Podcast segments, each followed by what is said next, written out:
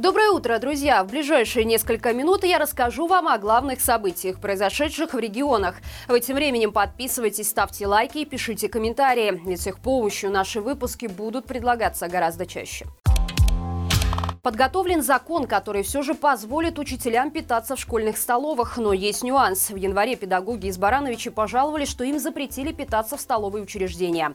Местные чиновники тогда назвали эту информацию фейком. Но Министерство образования косвенно призналось в запрете. Теперь же стало известно, что разработан новый законопроект, в котором цена за обед для учителей будет формироваться с небольшим повышающим коэффициентом. По словам министра образования, законопроект уже согласован со всеми заинтересованными. И в ближайшее время поступит в парламент. Чиновник уверен, что с учетом актуальности этой темы депутаты рассмотрят и примут закон в кратчайшие сроки. Напомним, проблема заключалась в том, что кто-то из чиновников посчитал несправедливым доступ учителей к бесплатным школьным обедам. Поэтому им было предложено перейти на собойки или платное питание в буфетах. Однако ассортимент последних не так разнообразен, а собойки в большинстве случаев негде погреть. Как оказалось, проблема существовала уже давно, и только широкая огласка ускорила решение решения этого вопроса.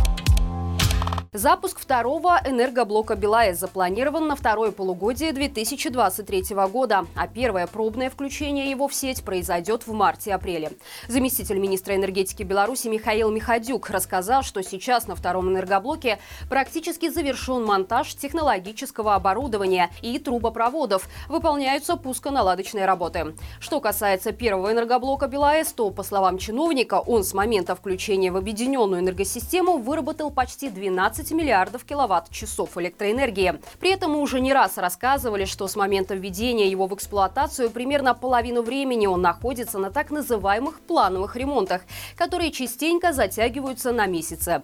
К слову, запуск второго энергоблока переносился уже много раз. Первоначально его планировали ввести в эксплуатацию еще летом прошлого года. Несмотря на очевидные проблемы функционирования БелАЭС, Министерство энергетики в очередной раз заявило про желание построить третий энергоблок. Теперь в ведомстве работает работают над технико-экономическим обоснованием этого проекта. И ведь никуда не денутся, обоснуют.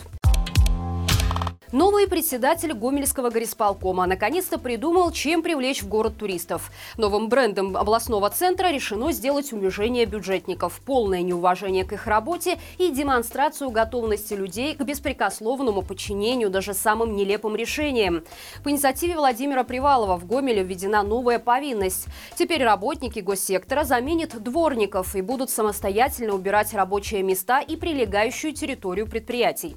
Эта обязанность распространяется распространяется на работников здравоохранения, культуры, промышленности и транспорта, а также на учащихся образовательных учреждений. Такие работы Привалов назвал «чистым четвергом», и первый уже не просто прошел, а был расхвален в многочисленных фоторепортажах идеологов, которые они выкладывают в телеграм-каналах районных администраций и местных предприятий. В Могилеве осудили двух руководителей компании «Магатекс», которых обвинили в приписках и незаконных премиях. Было установлено, что директор по производству вместе с руководителем отделочной фабрики давали подчиненным работникам указания о завышении финансово-хозяйственных результатов. После этого измененные сведения помещали в бухгалтерский учет «Магатекса», что повлекло необоснованное начисление и выплату премий как директору, так и работникам фабрики. В результате организациям был причинен вред на сумму свыше 32 тысяч рублей, а также вред государственным и общественным интересам. Задержанных признали виновными в превышении служебных полномочий и назначили наказание в виде трех лет лишения свободы со штрафом в 11 100 рублей. Правда, приговор отсрочили на два года. То есть, если в течение этого года у милиции не возникнет вопросов к осужденным, вполне возможно, что отсидки им удастся избежать. Но вот что интересно, по второй статье обвинения служебный подлог, совершенный с целью искажения данных государственной статистической отчетности, ответственности подсудимых оправдали. То есть документы меняли, вред причинен, но подлога нет. Согласитесь, довольно странно. Россияне заставили поменять внешний вид этикетки культовой глубокской сгущенки. Об этом рассказало издание «Кокубай», которое получило документы с новым дизайном банки этого продукта. В записке анонимный источник пояснил, что российские производители сгущенного молока каким-то образом через Роспатент запатентовали целостный образ советской сгущенки и теперь высылают претензии всем другим производителям, которые пользуются узнаваемым стилем. Именно поэтому когда-то поменял дизайн еще один белорусский производитель – Правда, рогачевский вариант с лицами детей на этикетке оказался немного спорным и вызвал немало обсуждений в интернете. Теперь же дошла очередь и до глубокского производителя, который смог довольно удачно обыграть узнаваемый бренд. Сообщается, что кроме контуров головы коровы, теперь цвет этикетки будет меняться в зависимости от вкуса сгущенки.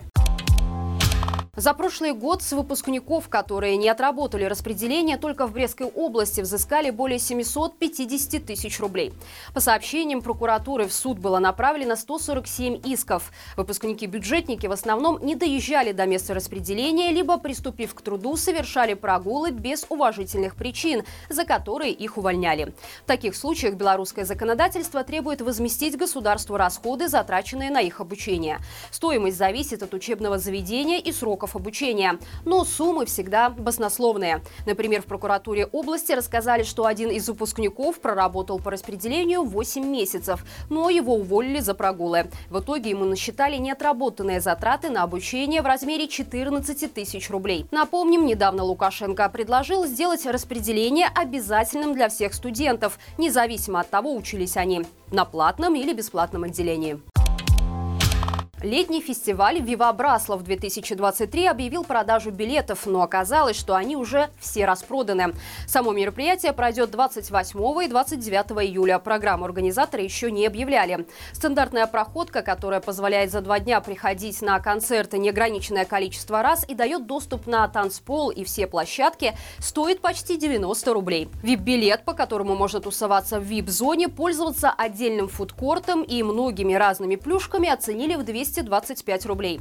Надо отметить, что для белорусских реалий цены довольно высокие. И тем не менее, на сайте фестиваля написано, что все распродано. Комментариев организаторов пока никаких не было. Появится ли еще одна партия билетов в продаже, неизвестно. Напомним, на днях Лидское пиво заявило, что осенью впервые после трехлетнего перерыва пройдет фестиваль «Лидбир». Он войдет в программу празднования 700-летия Лиды и, скорее всего, будет бесплатным.